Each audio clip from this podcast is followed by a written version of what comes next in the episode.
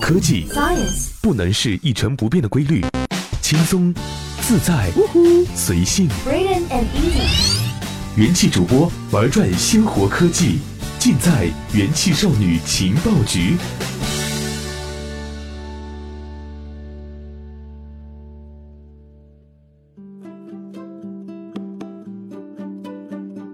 Hello，欢迎收听用智商捍卫节操，用情商坚守美貌的元气少女情报局，我是主播尔音。今天我们要聊的话题关于友谊，人们对朋友的定义不尽相同，死党、好友、熟人、认识的人，究竟有哪些人能称得上是朋友？又有多少人能够被划分为至交呢？这个问题可能曾经让许多人在深夜整理通讯录时，敲着屏幕扪心自问过好多次。不过，你可能也越来越经常看到有人说“我没有朋友”。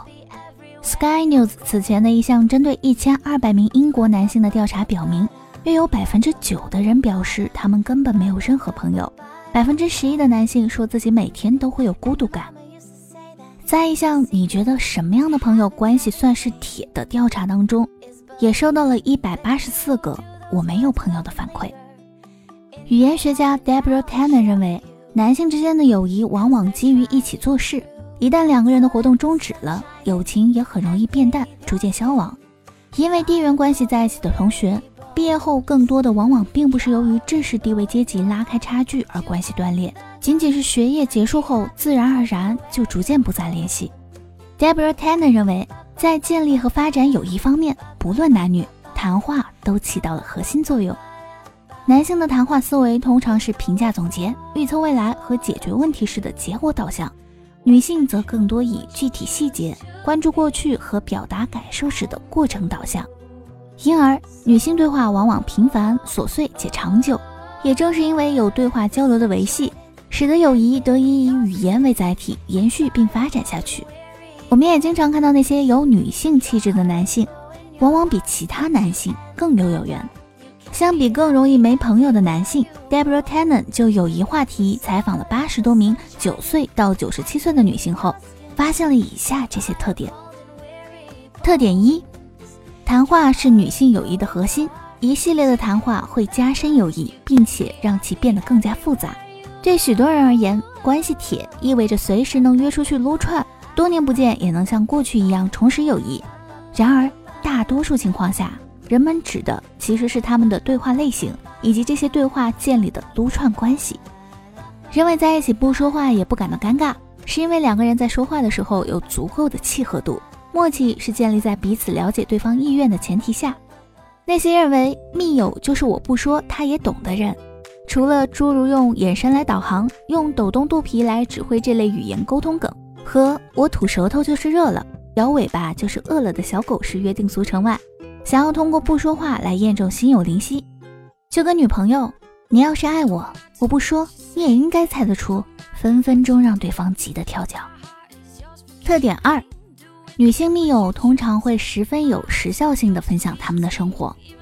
要是小 A 一脸神秘的告诉小 S 我外遇了，就在一个礼拜前，小 S 在震惊的空档还可能会黑着个脸，觉得自己被背叛了。哈？一个星期前发生的事儿，我居然现在才知道。男性们对对方的私事兴趣缺缺，对女性而言，秘密则是闺蜜之情的绊脚石，跟密友保密和犯罪也没太差了。特点三，男性不说的话，女性可憋不了。就像哈塞克斯坦格言所说：“当你越和别人交谈，灵魂就越轻，因为你的语言包含着你本身。”向对方阐述的越多，就将自己展示的越多。而密友之间谈论各自的烦恼，除了能让双方对事情的来龙去脉有更清晰的了解，更重要的是，这种分担型谈话能让两个人的友谊更深一步。那些好面子的男性，往往把向他人诉说烦恼定性为暴露自己的懦弱和无能。男性的我不说和女性的我不说，虽然常常语义不同。但让人糟心的程度实在是很有一拼。特点四，迫不及待的想分享，你就为友谊加了砝码。你走在雨后的复兴中路上，一辆车飞快地从你身边开过，咻的一下溅了你一身的袜水。你恨恨地咂咂嘴，立刻想要向你的密友报仇。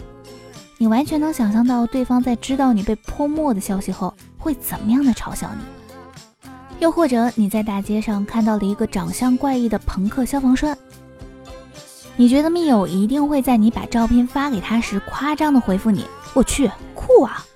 当你知道有人关心你去了哪里、吃了什么、看到谁，你就忍不住感到更亲近这个人。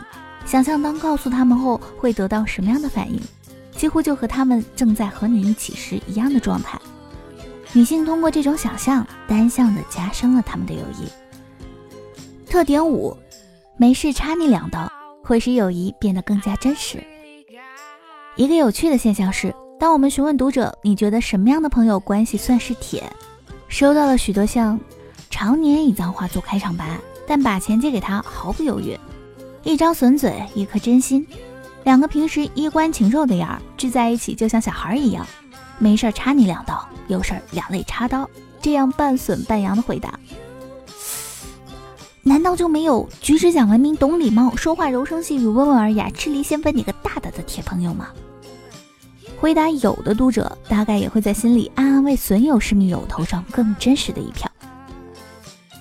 相比冰山型的朋友，Deborah Tannen 更建议读者们用更多的交流来建立并加深友谊。毕竟，你可能会在几番对谈后发现这个很厉害的朋友跟你有几分相投的臭味。希望大家身边都会有这样一位或几位没事儿插你两刀，遇事两肋插刀的朋友。好了，以上便是今天节目的全部内容。科技是大步朝前的生活，愿每天的你都被正能量环绕。我是主播海音，我们下期节目再见啦。